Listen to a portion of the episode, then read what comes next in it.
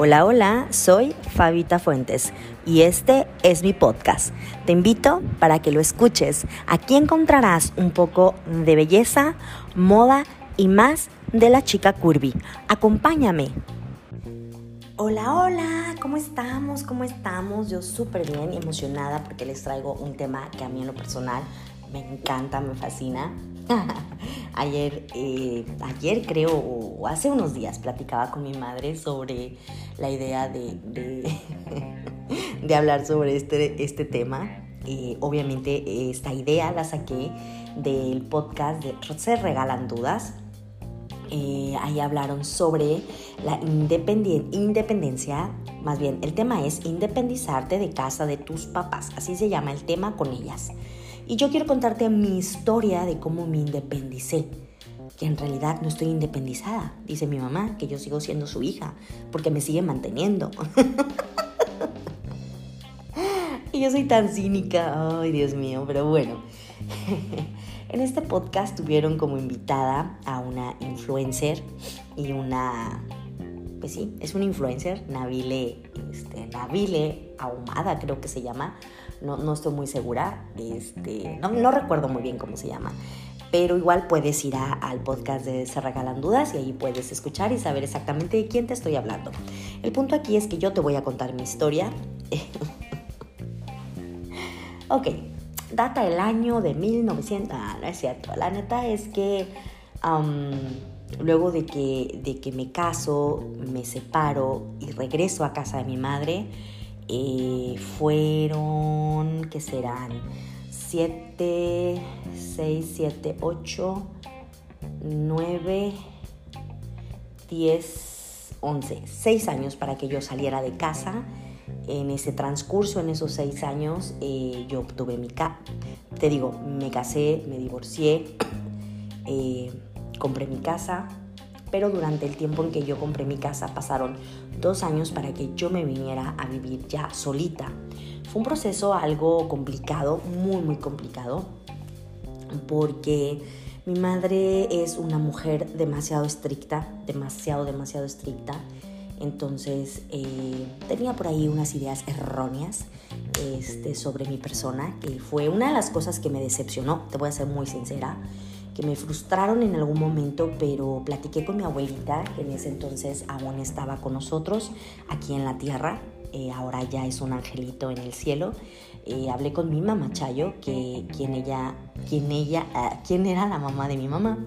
Hablé con ella y hablé este, con uno de mis tíos y les dije, ¿saben qué? Yo necesito de su ayuda creo que ya es necesario justo y necesario que yo me vaya a mi casa. Mi casa ya estaba arreglada porque, em, em, vaya, el esposo de mi mamá eh, se encargó de, ayudarme con, con, la seguridad, ¿no? De, de, ponerle tal y tal cosa a las puertas, de arreglarla, de, vaya, de dejarla segura para que yo pudiera estar en ella y que todo estuviera bien y que estuviera todo tranquilo. Entonces, ya que la casa estaba bien segura, yo platiqué con mi abuelita y con este tío y les dije, saben que yo necesito de su ayuda porque mi mamá está renuente, no quiere dejarme salir de casa, se niega, este, ella piensa que voy a hacer esto, voy a hacer lo otro y pues sinceramente me decepciona porque tengo, mm, vaya, tengo muy bien plantados mis valores, tengo muy bien plantado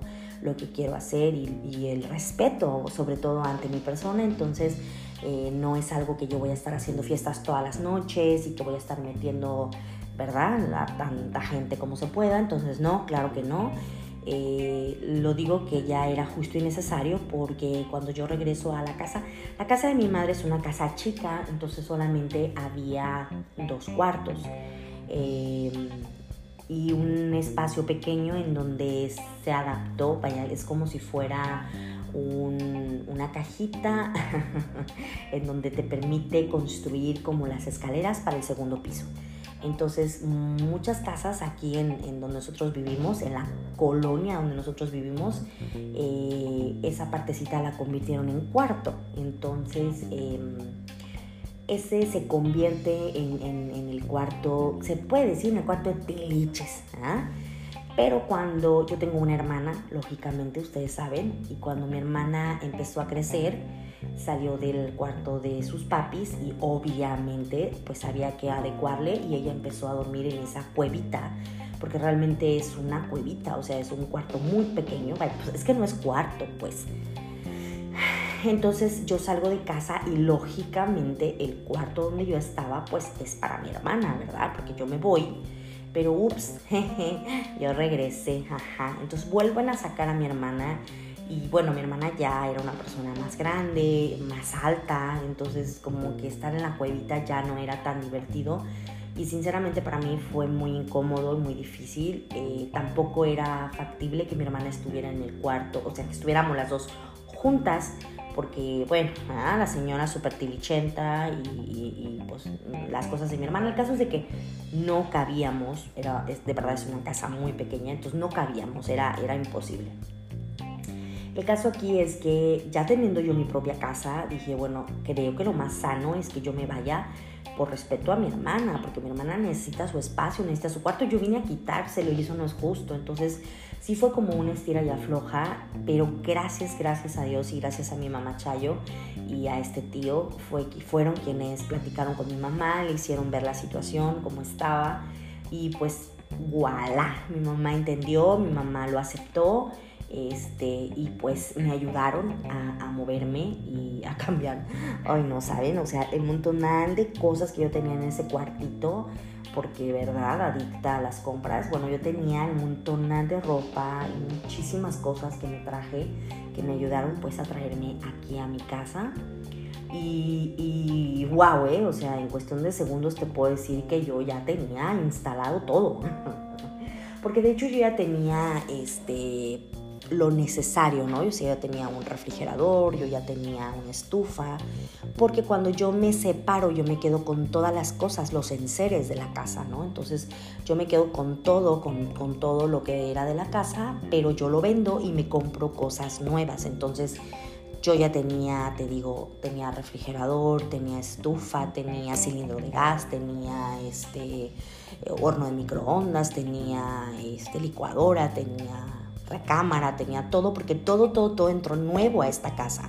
Yo vendo todo lo pasado y compro nuevo. Entonces mi casa estaba prácticamente, pues, solamente esperando que yo llegara, ¿no? Y pues me vine. y me doy cuenta que ahora el 21 de enero estaré cumpliendo 11 años viviendo en mi casa, solita. Y sí ha sido un proceso algo complicado porque ha entrado o durante, bueno, ya durante 11 años me he dedicado a pagar este, como una mujer seria, adulta y formal, todo lo que tenga que ver con predial, agua, luz, internet, teléfono. Este, en un tiempo tuve cable, ya no tengo, porque pues como ya tengo internet, ya no necesito el cable. Este, pues la despensa. Si bien no, no, no, no compro mucho porque pues realmente yo soy sola, vivo sola, entonces no necesito de muchas cosas, pero sí es, es, es darte cuenta que, a ver, ah, sí, sí adicta a las compras y todo lo que quieras, mamacita, pero tienes que frenarte y, de alguna manera hacer tus cuentas y, ver que te tiene que, que, te tiene que ajustar. Este, te decía al principio que mi mamá se reía porque decía que yo no era 100% independiente y es verdad, totalmente tiene razón. ¿Por qué? Porque yo sigo... Eh, comiendo con mi madre todos los días. Voy a su casa, salgo de mi trabajo y me voy a, su casa porque se me olvidaba contarte que yo vivo en la misma colonia que mi mamá. No me fui lejos, estoy a dos cuadras de diferencia de mi madre y desde un principio lo quise así. Eh, porque las casas que empezaron a construir cerca de la casa de mi madre eran unas casas muy bonitas, más grandes que la de mi mamá, o sea, cuartos más espaciosos, una sala, un comedor súper amplio, entonces una cochera muy grande, un patio muy grande.